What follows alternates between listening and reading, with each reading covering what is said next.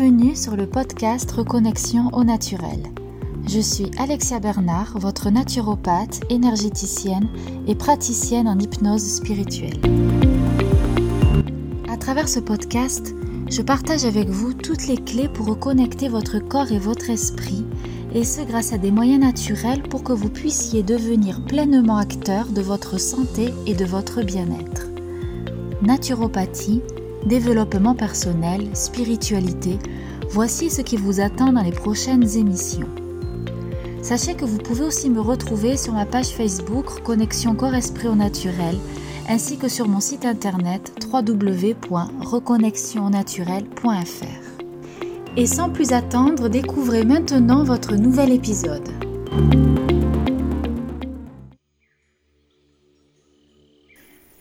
Bonjour, aujourd'hui je vous retrouve pour vous parler du sommeil, ou plutôt comment favoriser l'endormissement et améliorer la qualité de votre sommeil. Tout d'abord, physiologiquement parlant, le sommeil arrive dès lors que vous commencez à sécréter la mélatonine. La mélatonine est une neurohormone connue également comme étant l'hormone du sommeil. Dès que la lumière du jour décroît, la glande pinéale que vous avez au centre de votre cerveau sécrète la mélatonine pour préparer votre corps au sommeil. Ainsi, les différentes fonctions organiques commencent à ralentir et votre température corporelle à baisser. Sachez que son pic de sécrétion se situe en pleine nuit entre les 2h et 4h du matin. La mélatonine ne se stocke pas elle est donc produite, comme je vous l'ai dit, à la nuit tombée par la glande pinéale, et ce à partir d'un acide aminé, le tryptophane. Le tryptophane est donc un acide aminé et uniquement apporté par l'alimentation. On le trouve alors dans le chocolat noir, ce qui est plutôt une bonne nouvelle, les bananes, la viande rouge, la volaille, les œufs, les légumineuses et le poisson. Je reviens à la mélatonine. Sachez que la moindre source de lumière, qu'elle soit naturelle ou artificielle, inhibe sa sécrétion. La simple lueur d'une bougie peut empêcher la production de mélatonine. Pourquoi? Eh bien parce que les cellules photoréceptrices de la rétine sont sensibles à la lumière.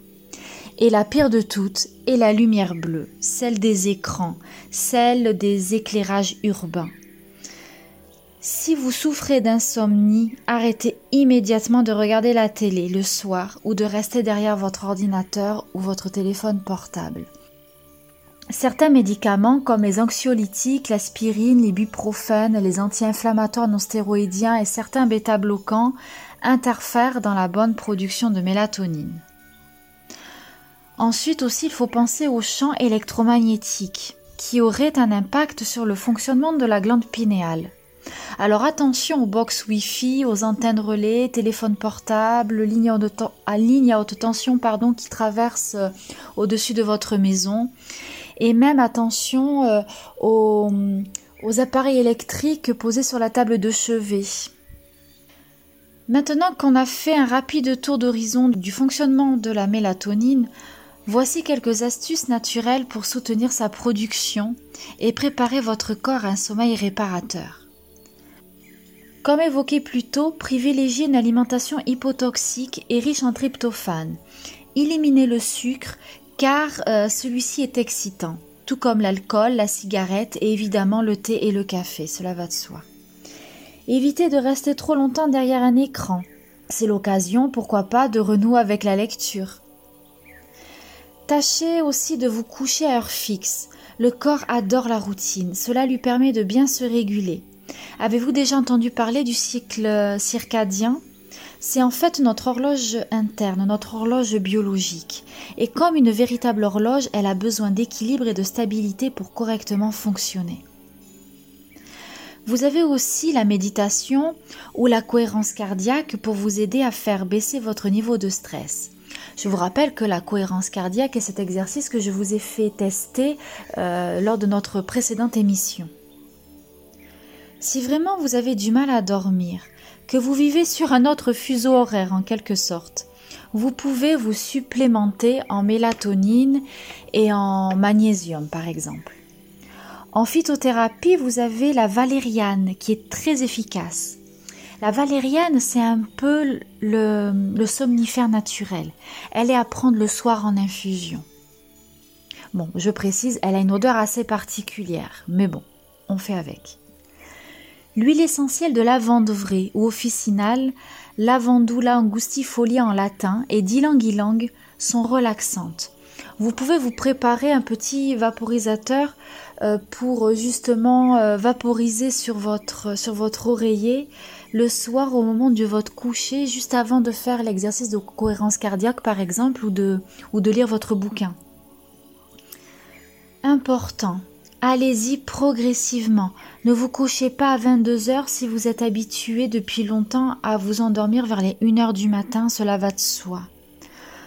Le sommeil est le socle de votre santé. Vous avez besoin de repos, de vous régénérer.